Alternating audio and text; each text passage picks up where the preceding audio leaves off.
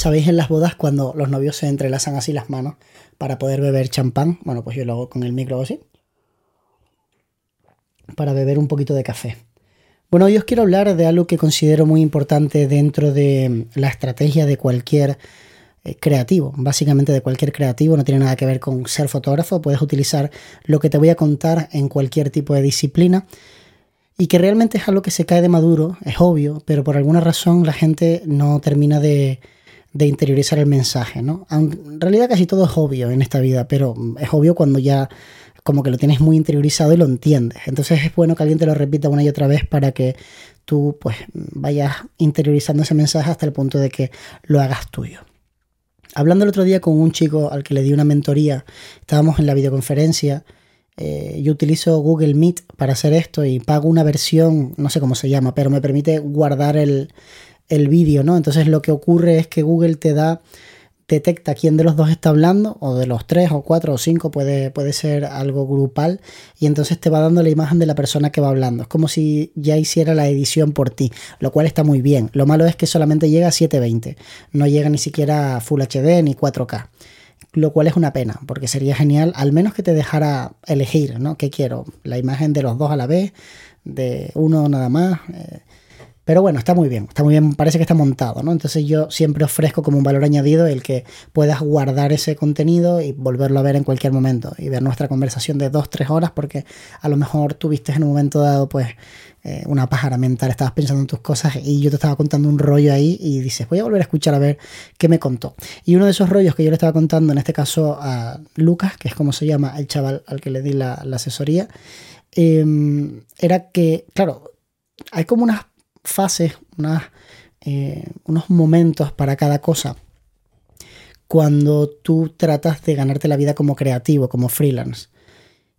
Y los creativos vivimos mucho de, de, las cosas que creamos, de las campañas que hacemos en el caso de que te dediques al marketing, de las fotografías que creas cuando eres fotógrafo, de los vídeos cuando eres filmmaker, de los diseños cuando eres diseñador, de los proyectos. Entonces, para mí es fundamental, básico, tener Si tú no tienes portfolio, tú no tienes que enseñar. Si tú no tienes que enseñar, difícilmente alguien va a confiar en ti. Entonces, tu primer freno, tu primera barrera que tienes que saltar es tener portfolio. Y lo bueno es que no necesitas tener trabajo para tener portfolio. Puedes crear tu propio portfolio como a ti te dé la gana. Si tú, por ejemplo, eres diseñador, te puedes inventar el nombre de una marca, puedes hacer todo el branding como te dé absolutamente la gana y después presentar el proyecto. No hace falta ni siquiera que argumentes que es un proyecto real o no, porque tu capacidad no depende de que sea real o no. Tu capacidad para hacer todo el proyecto, depende de tu capacidad, no depende de que sea real. No hay ninguna diferencia entre que sea real o no de cara a que alguien vea lo que eres capaz de hacer y diga, me gusta el estilo de esta persona. Entonces puedes crear lo que te dé la gana. Es un poco igual que en fotografía y en vídeo. O sea, tú quieres ser, por ejemplo, videógrafo gastronómico. Tú no necesitas que un restaurante te contrate. Tú puedes ponerte a grabar comida, puedes hablar con algún restaurante para que te permitan grabar, alguno del que seas cliente o alguno que te guste mucho. No necesariamente te estoy hablando de regalar trabajo, porque es que no es trabajo, te estás creando tu propio portafolio. Entonces puedes pedirle a esa empresa que te permita crear algo y si no te piden nada, no les das nada. o sea, oye, ¿puedo venir por aquí y sentarme a comer y grabar un poco de lo que... Sí, sí, sin problema, puedes grabar la comida, no hay ningún tipo de problema. Que yo me dedico a crear contenido y demás y estoy haciendo un poco de portafolio, me gusta mucho lo que hacéis y tal, sin problema. Y si te dicen, bueno, ¿qué nos das tú a nosotros? O, bueno, entonces negocias. Ah, pues mira, te puedo dar un pequeño reel para que lo publiques en tus redes y demás. ¿no? Os sorprendería la cantidad de empresarios y empresarias que aceptan este, este tipo de tratos. De hecho, yo tengo un conocido que lo ha aceptado varias veces. Eh, con su negocio. No, no quiero desvelar mucho, pero lo ha aceptado y, el resultado ha sido muy bueno. O sea, de gente que venía de, Europa, venía aquí a las islas y le pedían permiso para grabar y él decía que sí, que sin problema. Y esa gente en deferencia le cedían la pieza para que nombrándoles la pudieras publicar en tu, en tu perfil. Pero no están trabajando para él porque no están aceptando un encargo a cambio de poder crear contenido. Están haciendo el contenido que les apetece hacer y aquí hay un matiz interesante, ¿no? O sea, una cosa es oye, hazme la carta a cambio de poderte crear portafolio y otra cosa es, yo hago cuatro fotos las que me da la gana, si tú las quieres usar las usas y si no, no las usas. ¿no? Entonces, en ese sentido, yo considero que sería una muy buena forma de hacer portafolio, llegar a este tipo de pequeños acuerdos, sobre todo si es con gente para la que tú pues ya eres cliente. Va a ser mucho más sencillo porque ya te han visto, ya te conocen y, y bueno, de alguna manera yo creo que puede generar en ese sentido una buena sinergia con, con esas empresas. Incluso en un momento dado puede llegar a ser cliente tuyo si lo que creas le gusta mucho. Cuando hemos pasado esa fase, necesitamos visibilidad y ahí te puedes volver a poner muy creativo y puedes hacer pues desde publicaciones en redes sociales, una página web que después pagas anuncios en Google para que las búsquedas vayan a tu, a tu página web, puedes eh, hacer marketing de influencer, puedes trabajar em, buscando contenido de valor que sea un reclamo para que un tipo de persona particular quiera entrar dentro de tu página web, como por ejemplo, imaginad que yo quiero hacer una campaña de captación de emails para mí después y campaña de email marketing. ¿Cómo lo podría hacer? Bueno, yo podría coger y decir, oye, ¿sabéis qué? ¿Os gustó el episodio que tengo con, con Arturo Rodríguez que se quedó a lo mejor un poquito corto y que mucha gente me ha dicho, ay, 15 minutos no fue suficiente y demás? Bueno, pues tengo una hora entera grabada hablando con él y os la regalo si me dais vuestro mail en mi página web, ¿no? Yo os ofrezco algo de valor, vosotros me dais la posibilidad de que haga publicidad a través de mi campaña de email marketing. Se supone que es una publicidad de calidad porque si lo que yo estoy haciendo te gusta, a lo mejor te apetece entrar después en mi Patreon o comprarme un curso, quién sabe, ¿no? A lo mejor un curso incluso con, el propio Arturo, ¿no? Y producido por mí dentro de mi plataforma, etc. Entonces, la cuestión es que necesitas visibilidad, pero también necesitas otra cosa muy importante. Piensa, ¿qué, qué crees que puede ser? O sea, ¿qué es importante? Que la gente te vea, correcto, vale. Pero que es igual de importante que que te vean. Venga, te doy unos segundos para que hagas el ejercicio mental. ¿Qué puede ser? ¿Qué puede ser igual de importante? Ya he conseguido que me vean. Vale. Ya. Venga. Te digo lo que pienso yo. Esto no es una verdad absoluta. Yo no soy experto en marketing. Yo te digo lo que a mí me funciona. El concepto es credibilidad. Cuando tú tienes visibilidad y credibilidad, suele generarse bastante engagement, sueles tener bastantes ventas, la gente se queda hasta el final viendo tu contenido, a la gente le gusta lo que le cuentas y la gente confía más en ti. Esa credibilidad es la que se pierde en el momento en el que empiezas a crear de forma masiva contenido con el único propósito de aumentar tu visibilidad. Así que mucho cuidado porque visibilidad y credibilidad no suelen ir de la mano. O sea, cuando tienes demasiada visibilidad es porque estás haciendo un tipo de contenido que te resta credibilidad.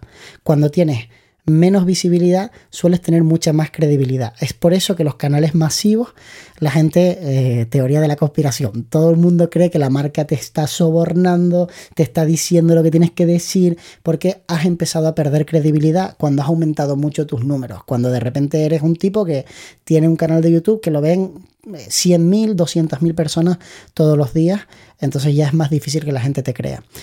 Es muy difícil que la gente te crea y que tengas mucha visibilidad. Hay gente que lo consigue. Por ejemplo, Casey Neistat es una persona que lo consigue. ¿Cómo lo hace?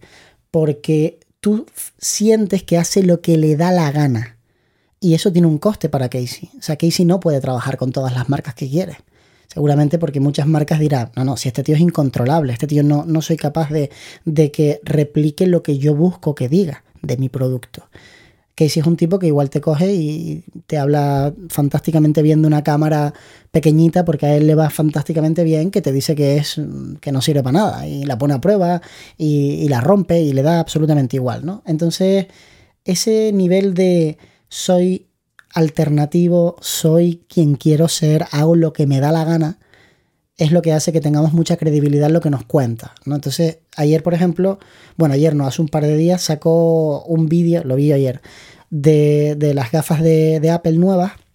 Se fue por ahí, se hizo bastante viral, ¿no? Y el tipo intentaba explicar, hacerte entender qué era lo que él estaba sintiendo. Y cuando empezó el vídeo, él dijo una frase muy llamativa que era, si estás buscando un review de este equipo, de estas gafas, este no es el lugar vete al canal de YouTube de eh, Marques Brownlee, o como se apellida, no me acuerdo del apellido cómo es, porque él realmente sí ha hecho un review increíble de las gafas. Lo mío es un tío usando las gafas por la calle.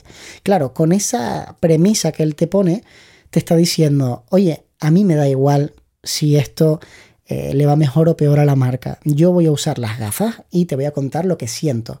Y te hablaba el tío de, eh, pues mira esto, pues mira lo otro, y, de repente una mariposa que va bajando a su donut, y el tipo dice, es súper real, o sea, es como una fusión de que yo estoy viendo una pantalla ahí, ¿no? Y al lado estás tú, y, y claro, entonces te transmite lo que, lo que tú de alguna forma podría sentir si estuvieses en su lugar, dándole mucha credibilidad al vídeo.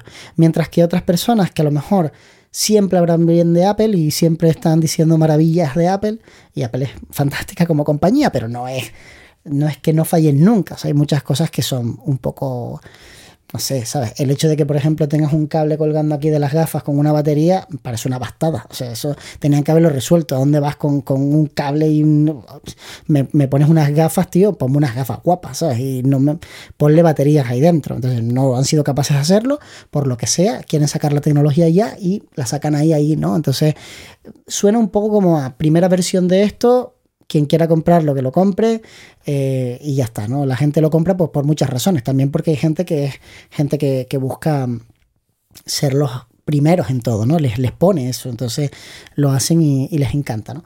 Entonces, el, el, que Casey tenga muchas visitas y mucha credibilidad es la fórmula perfecta para que gane mucho dinero. En el momento en el que tú tienes muchas visitas y mucha credibilidad, el dinero entra, pero, pero de una forma desmesurada. Ahora, si tú tienes muchas visitas, muy poca credibilidad, no va a entrar el dinero. O sea, no vas a conseguir cerrar ventas, ni con patrocinadores ni con clientes. Y si tú tienes muy poquitas visitas y mucha credibilidad, sí vas a conseguir ventas. No te vas a forrar, no vas a ser rico, pero vas a conseguir vender. Entonces esto se puede aplicar un poco a todo lo que es pues, una estrategia de, de de venta que tú mm, como freelance estás intentando implementar en tu cabecita para después ir a la empresa y volcarlo, ¿no? Decir, oye, ¿cómo consigo visibilidad? Pues de esta forma, de esta otra. Y tienes mil maneras de conseguir visibilidad. Desde hacer publicaciones en Instagram, pagar anuncios, salir en podcast, tener un canal de YouTube, eh, aparecer en revistas, eh, yo qué sé, hablar con alguien para que eh, te permitan aparecer en la tele. Hay muchísimas formas de tener visibilidad. Ahora, realmente tenemos el primer paso que es el portafolio, tenemos el segundo paso que es la visibilidad, trabajamos sobre el concepto de credibilidad y nos queda una parte y es la propuesta de valor. Tú ya eres una persona que has mostrado tu trabajo, tú ya eres una persona que ha conseguido que la gente lo vea y que confíen un poco en ti. Pero necesitas hacer una propuesta de valor. O sea, si consumo lo tuyo, ¿de qué me sirve? ¿Para qué sirve esto? Y eso hace que las cosas se vuelvan más complejas, porque normalmente la gente es tan poco creativa que la propuesta de valor que hace es una propuesta que le ha copiado a otra persona. de repente dicen, eh, yo voy a hacer fotografía de bodas, ¿no? Ah, yo hablo mucho de fotografía de bodas porque sé que muchos soy fotógrafos de bodas, entonces me encanta sacar este tema. Yo voy a hacer fotografía de bodas pero sin poses. No te preocupes, no tienes que posar. Eh, yo lo que voy haciendo es documentando tu boda de una forma que voy buscando que sea visualmente atractiva, pero que cuente la historia real, pasando desapercibido, porque a mí me gustaría que las palabras, me gustaría que las imágenes, perdón, dijeran más que las palabras, ¿no? Que es lo que tenía Ed Pierce en su, en su texto cuando, cuando se lo copié como un villano.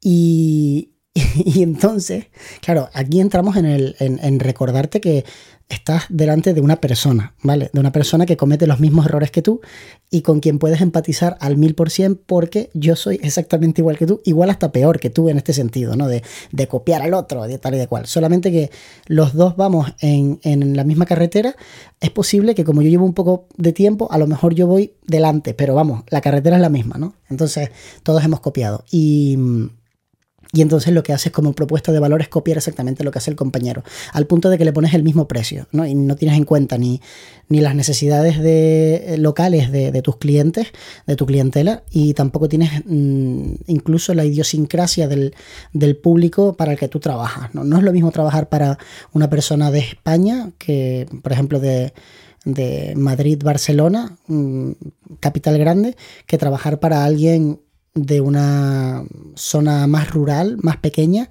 que trabajar para alguien eh, que está viviendo en Nueva York y viene a casarse aquí. Es, todo es muy diferente que trabajar para alguien que es hindú. O sea, cada, cada tipo de perfil tiene como su propia idiosincrasia y de alguna manera pues tienes que adaptarte. O sea, tú, por ejemplo, para el hindú es muy importante que tú estés durante un montonazo de horas y que él tenga la sensación de que le está saliendo muy rentable esto. O sea, ellos necesitan sentir que esto ha sido un trato en el que yo claramente he salido ganando. Entonces les gusta negociar, les gusta apretarte, les gusta porque entra dentro de... Es que no se fían de ti si no lo haces. Si tú, por ejemplo, le dices, esto vale 5.000 y el tipo te dice, es un poco caro, y tú le dices, es verdad, 3.000, no te contratan. Porque van a sentir como que, ¿qué? No, hay que lucharlo. No, pero es que fíjate que yo voy a estar esta hora, vamos a ver cómo tal, y eso les encanta, ¿no? Y hay mucha gente a la que no le gusta nada negociar lo detesta. O sea, es como, dime lo que vale, si lo puedo pagar, lo pago, y si no lo puedo pagar por 100 euros, no te contrato. Entonces, cada persona es como diferente. Y en este sentido, tú tienes que hacer una propuesta de valor que vaya acorde a, la, a, a quien quieres que sea tu cliente y que de alguna manera cubra sus necesidades y sus deseos y que sienta que contratarte a ti con eso que le has contado es la mejor decisión de su vida y que merece muchísimo la pena. Y cuando haces todo eso, cuando se suma todo eso, que evidentemente se puede desarrollar muchísimo más que en un podcast de, un cuarto de hora, pues consigues eh, generar eh, ventas. Pero si estás fallando en alguno de esos pasos, ahora que, que lo sabes, puedes eh, pues ponerle solución, básicamente. A lo mejor tu problema es que no tienes portfolio, a lo mejor tu problema es que no tienes visibilidad o que no estás teniendo mucha credibilidad. Y todas esas cosas se pueden trabajar o puedes trabajar también en tu propuesta de valor, porque muchas veces hacemos una propuesta de valor que no es validada por el cliente, como por ejemplo, es que yo trabajo con 8K eh, y 10 bits y tu cliente dice, ¿qué? me da igual. O sea, mi tele de Full HD, yo no necesito más que Full HD, yo lo voy a ver en el móvil, no, no me hace falta más. Entonces no te la validan. Por mucho que tú trabajes y tú vendas eso, a la gente no le impresiona. No es como que, que te validen ese, ese, valor y que digas tú, ah, vale, ok, eso merece la pena, ¿no? Pues un poco lo que ocurre con, con tantos y tantos negocios, ¿no? Que empiezan a quitar cosas y personas que, que sí las validamos, vemos como otros que no las validan eh, están tomando la decisión de consumir y no lo entendemos. Por ejemplo, aerolíneas low cost. Para mí es súper importante poderme sentar con la persona con la que estoy viajando. Es importante que los asientos tengan eh, un tamaño, ¿no? una distancia y que el color del, avión sea agradable para que no me da ansiedad estar en un cilindro volando a no sé cuántos eh, metros de altura y a una velocidad altísima. Y es importante un montón de cosas, pero para mucha gente lo importante realmente es poder permitirse el billete. Y todas esas cosas son cosas que, bueno, yo prefiero que quiten eso, ir un poquito incómodo, no poderme sentar con el de al lado y tal, no sé qué, pero, o que me vendan una rifa, pero eh, que pueda volar y que pueda viajar. Entonces, es como un tema un poquito delicado, ¿no? De todas formas, si te apetece que charlemos en, en, una videoconferencia y demás, tienes la opción de escribirme, mandarme a mis redes sociales un mensaje y te digo exactamente cómo va el tema de las mentorías y tal, pero quiero decir, con todo lo que te he contado ahora mismo, yo creo que ya puedes tirar adelante tú solo, tú sola y, avanzar en lo tuyo.